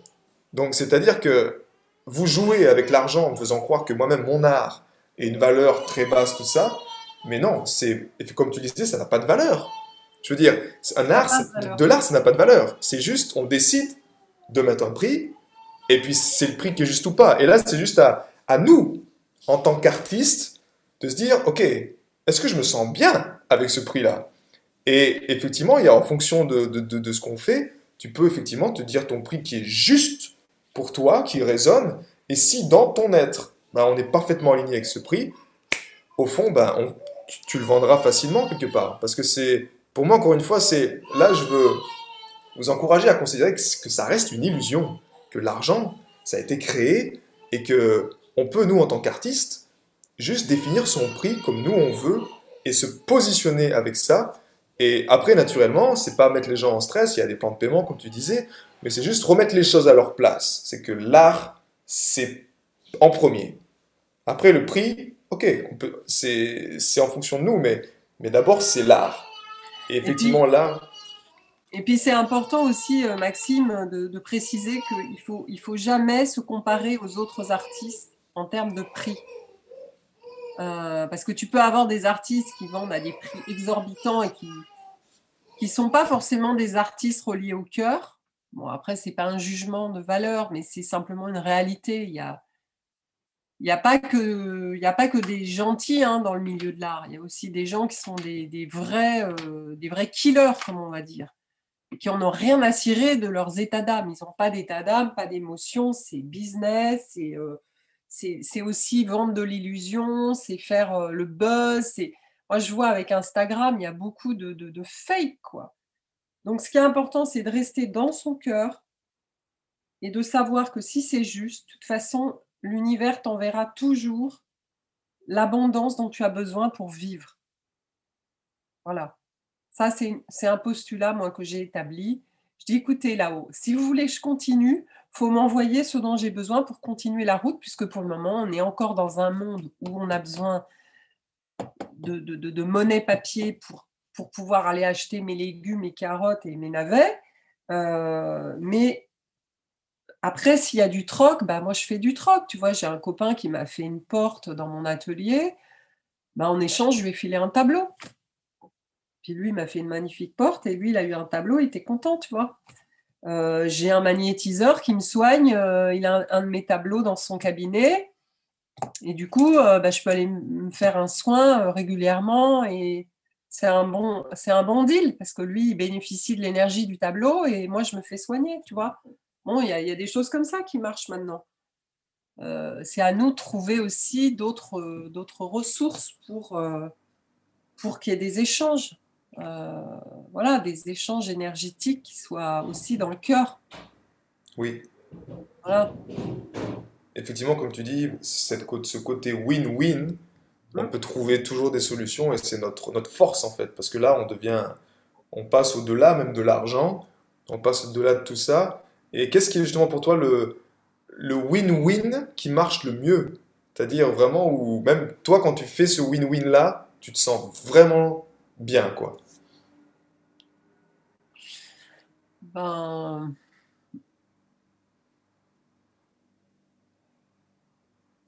Ben moi, j'aime bien euh, transmettre déjà, euh, transmettre euh, ce que je ressens, ce que j'ai appris, etc. Passer du temps. Voilà, hier, j'ai passé du temps avec Laure euh, pour lui partager ma manière de travailler. Bon, euh, ça, je trouve ça super parce qu'en fait, c'est gratifiant de donner de son temps. Mm. J'ai un copain qui vend sa maison et il me dit écoute, euh, pour remonter le taux vibratoire de ma maison, tu veux bien me prêter un tableau? Bon, bah, ça fait un an que mon tableau est chez lui. je ne ai pas demandé un rond.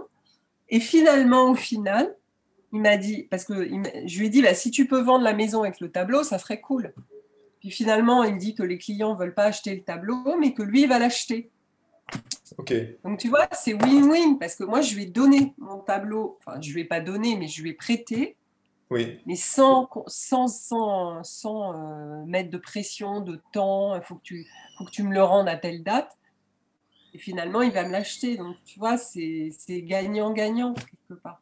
Parce que lui, il était content que je, que je lui prête pour décorer sa maison, monter le taux vibratoire. Et puis finalement, bah, moi, je vais vendre, je vais vendre cette toile. Comme ça, bah, ça me fera une rentrée d'argent qui ne sera pas négligeable pour que je continue la route. Quoi. Ouais. Tu vois? Thomas qui nous dit euh, En n'étant pas connu, c'est effectivement difficile de mettre un prix par rapport aux heures passées. Donc comment t'y prends-tu pour y mettre un prix? Tu regardes le tableau et tu évalues selon ton ressenti sur ce tableau ou objet? Question. Alors, bah, au départ, euh, au départ, moi j'ai mis un prix. Euh, c'était vraiment des petits prix quoi. Au départ, j'ai commencé euh, au ras des pâquerettes quoi. 200, 300, 400, 500, selon le format. J'essayais d'évaluer selon le format le temps passé. Puis après, une fois que tu as pris un peu plus d'assurance, bah, tu vas en vendre 2, 3, 10, voilà, bah, tu, tu, vas te rendre compte que ta technique s'améliore, que ton travail s'améliore, parce que ça aussi, il ne faut pas négliger que plus tu travailles, plus, plus la, qualité de ton travail s'affine. Mmh. Je veux dire, moi, ma technique, elle s'est énormément améliorée au fil du temps. parce que, parce que je maîtrise, enfin, tu acquiers une certaine maîtrise. Donc, quand tu acquiers une, certaine maîtrise, bah, ça a un coût la maîtrise. Ça a un coût, on va dire. plus je vais être doué dans la maîtrise, plus je vais maîtriser la technique, plus je vais, je vais pouvoir laisser aller la créativité. Au début, tu, tu, tu tâtonnes parce que tu cherches un peu ton médium, tu cherches ton format, tu cherches euh, si tu fais de l'acrylique, de l'huile, si tu utilises des pinceaux, des couteaux, si tu vas peindre des ronds, des carrés, euh, des losanges, etc. Bon, donc, début, tu vas, vas doucement, quoi, mais qui va piano, va sano. Faut... Il vaut mieux mm. commencer doucement, en douceur, et puis monter tout doucement. moi, c'est ce que je crois. Puis une fois que as tu acquiers euh, une certaine confiance et une certaine maîtrise, bah, tu peux monter un petit peu tes prix. Puis après, si tu as un galériste qui te fait travailler, bah, tu, tu vas calculer entre ce qui va te prendre, ce qui te reste. On va dire si tu en prends la moitié, toi là-dessus, tu as 20% de charge, encore, encore enlever 20%, quoi, il reste euh, même pas un tiers du tableau. Donc il faut que ce soit juste pour toi par rapport au temps que tu as passé. Donc tu vois, c'est des calculs. Euh, ça peut peut-être t'aider à calculer quoi, euh, comment, tu, comment tu fais. Comment tu fais tes prix. Enfin, c'est Benoît qui posait la question. Thomas, Thomas. Ah, Thomas. Ouais. Ok, super. On arrive. Euh, on a, le temps est passé super vite. Oh, c'est déjà 21h55. Déjà Ouais. Donc c'était. Euh, on pourrait parler deux heures. Hein. On pourrait parler encore deux heures. C'est ça. en dehors du temps, comme on l'aime en tant qu'artiste. Ouais. Euh, si vous avez bah, effectivement des dernières questions, vous pouvez, vous pouvez les partager. Et puis on va parler également bah, de la, prochaine vague de cœur, où justement tu vas pouvoir intervenir également Sandrine. Elle sera présente dans cette vague pour bah, partager sa présence, partager ses conseils, que ce soit aux artistes ou aux autres personnes. donc pour vous dire brièvement, c'est la, place du cœur. Là, on, parle du cœur en fait. Ce. Ces vagues de cœur, justement, c'est ce qui nous a connectés aussi avec Sandrine quand, quand je lui ai parlé de ça. Elle me dit Mais, oh, mais c'est exactement ça. Et c'est elle, elle faisait à sa façon la syntonisation, ce qu'elle appelait elle la syntonisation, ce qu'elle appelle elle. Euh, moi, c'est ce qui m'a éveillé à l'époque. C'est vraiment ce qui m'a ouvert mon cœur, en fait. Et c'est cette pratique de l'harmonisation du cœur qui fait, qui, qui nous aide, pour moi, qui m'aide chaque jour en tant qu'artiste de rester à ma bonne place, de rester ancré, d'avoir la projection de ma vie de mon art, de, de qu'est-ce qui est juste, mon épée du discernement, ce que j'appelle également mon cœur. Moi, c'est ce qui m'aide à, à affûter mon épée de discernement, à savoir dire non, dire stop, me positionner. Pour moi, c'est mon cœur qui m'a aidé à faire ça, et ça, ça fait maintenant plus de, de 10 ans. Et j'ai payé également le prix quand j'ai arrêté ça, quand j'ai arrêté d'honorer ce cœur-là par ma pratique. Donc en fait, on a parlé, je pense, tu as parlé un peu de ce rituel, de cette méditation. Mais effectivement, pour moi, c'est aussi vous encourager à, si vous voulez honorer de mieux en mieux votre art, mm. c'est de ancrer un rituel de cœur qui soit inspirant. Et ce rituel, on est d'accord, on est des artistes, on veut pas que ce soit de la routine, on veut pas que ce soit un truc qui soit chiant, mais le but, c'est vraiment que vous puissiez trouver qu'est-ce qui marche pour vous. Et, moi, c'est un peu le travail de maintenant plus de plus de 5 ans, on va dire, de ce qui a marché pour moi en tant qu'artiste, et ce que je vois qui marche maintenant très très bien pour tous les participants, c'est de jongler. C'est-à-dire entre le cœur, le matin, de bonheur, le cœur, le corps, et également faire un travail sur le mental. Donc, commencer par le cœur, 30 minutes d'harmonisation du cœur. Donc, qu'est-ce qu'on fait en fait concrètement? Tous les matins à 6h30 ben, Je mets l'harmonisation du cœur du jour. On est en groupe, on pratique cette harmonisation du cœur, qui est faite pour stimuler ce petit cerveau du cœur. Et moi, c'est après cette découverte, en fait, que je me suis dit, mais en fait, c'est ça qui m'a vraiment permis de créer la vie que je voulais en tant qu'artiste. Et c'est ça qui m'a fait me casser la gueule aussi après et retomber dans le monde de l'illusion et j'étais perdu dans ma tête. Et c'est vraiment moi les travaux de Greg Braden et du Ars Mass Institute qui ont prouvé que ce cœur a un petit cerveau de plus de 30 000 neurones et ce petit cerveau du cœur, bah, il est, à la différence du mental, 100 000 fois plus fort électriquement et 5000 fois plus fort magnétiquement. Quand on dit ça comme ça, ça ne nous parle pas parce qu'effectivement, là, on rentre dans l'invisible. On rentre dans les choses qui font que vous créez, que vous devenez magnétique, que ce soit d'une part pour faire propager votre art, mais également pour attirer les bonnes personnes, pour entretenir cette relation avec le créateur également. Pour moi, c'est là. C'est dans le cœur, c'est être ancré dans son cœur énergétique. Et, et quand j'ai vu ça, en fait, pour moi, là, dans, dans une harmonisation du cœur, mon message c'était Max, tu dois. Ta, ta mission maintenant, c'est de partager ça, en fait. De partager ça au plus grand nombre pour que les personnes puissent se connecter et juste le vivre. Parce que c'est vraiment, c'est un ressenti. Et quand les gens arrivent au stade où le mental lâche, la mission de ces rituels de cœur, c'est de, nous aider à garder, ou au début de, remettre le cœur en maître. Et le mental en serviteur du cœur.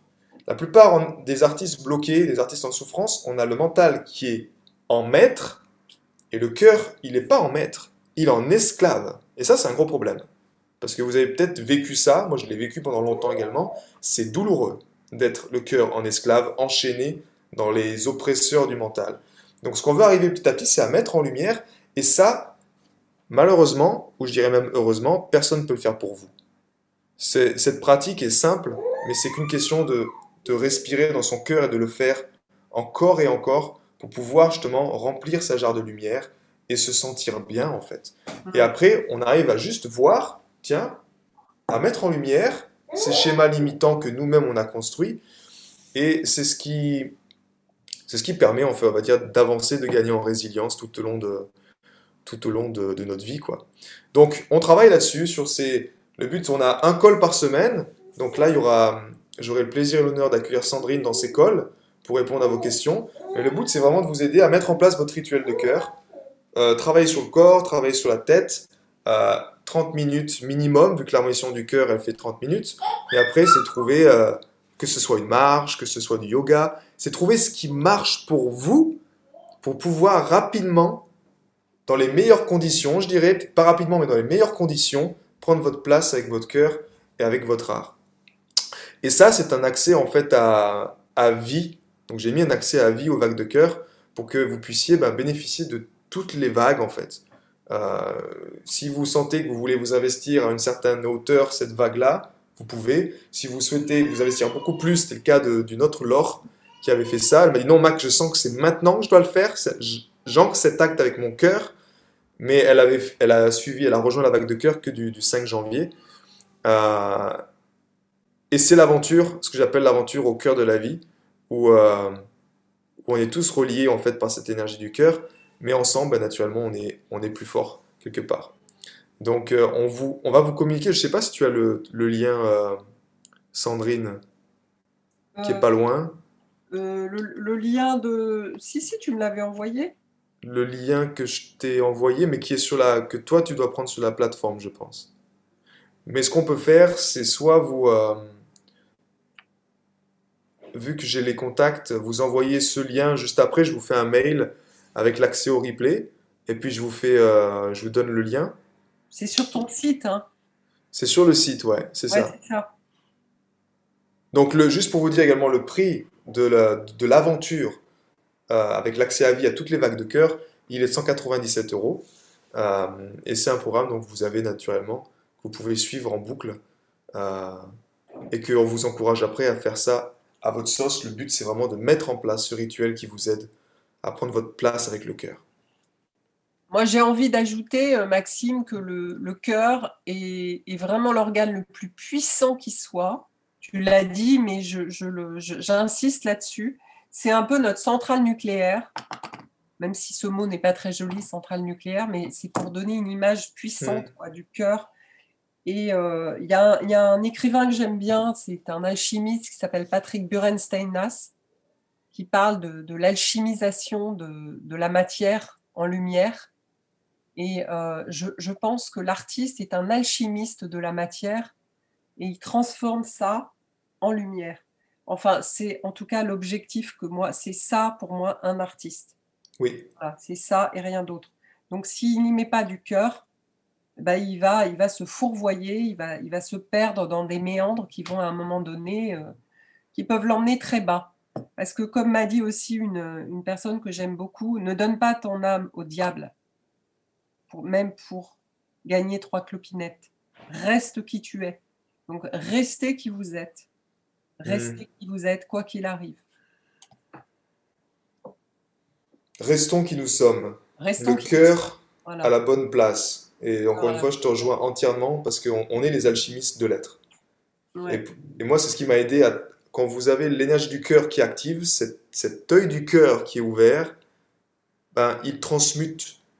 Il vous aide à harmoniser. Moi, j'utilise ce mot harmonisation, mais j'aime ce mot également alchimiste, parce que je m'y- je m'y retrouve tellement bien en alchimiste de la vie que vous êtes capable de vous harmoniser. Vous êtes présent et il se passe une alchimie, peu importe les énergies qui viennent. Et le cœur, si vous regardez le cœur justement dans sa... euh, J'aime vraiment cette image du Harsmas Institute qui prouve que quand vous avez une onde, donc une, ça peut être une expérience, ça peut être une critique, ça peut être un stress, ça peut être un patron qui vous crie dessus, ce signal qui est, qui est en interférence, qui est pas joli, la première, le premier endroit où vous le prenez, c'est en, plein, en pleine poitrine en fait, c'est là, c'est lui qui reçoit en fait. Et si ce cœur-là n'est pas quelque part pleinement actif ou que vous-même vous vous en servez pas pour harmoniser, ben c'est là où ces perturbations vont plus loin que ce soit dans les émotions, où vous touchez et vous mettez bas, parce que comme tu l'as dit également dans le milieu de l'art, faut s'accrocher. C'est pas tous les jours où c'est pas un monde de, de bisounours, j'ai envie de dire. Le cœur, le cœur nous aide à, à prendre ça et à ne pas se couper de la lumière, à ne pas se couper de l'amour. Quand vous êtes connecté à cette source infinie d'amour, pour moi c'est ça qui est le plus important, c'est de d'entretenir cette relation entre cette source d'infini qui fait battre notre cœur, tous ensemble maintenant, de l'énergie libre on ne paye pas à la fin un certain prix pour combien de fois notre cœur a battu. Notre cœur bat tout seul en ce moment. Et plus on entretient cette relation étroite avec cette énergie libre, plus ben, vous ne vous surprenez pas à jouer euh, 10 heures de la musique sans manger et vous n'avez pas besoin d'énergie. Euh, C'est comme une peinture, tu peux, quand tu es vraiment passionné, je suppose, l'heure, en dehors du temps, on n'a pas besoin de manger.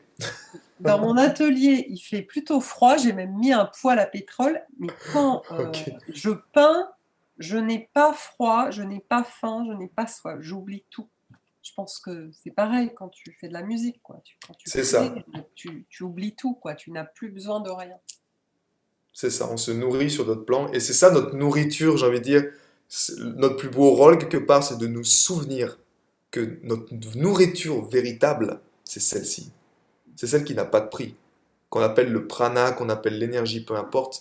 Mais quand on est branché à ça et qu'on peut opérer notre vie depuis cette énergie-là, alors effectivement, la vie, elle est, elle est un peu plus simple, je dirais.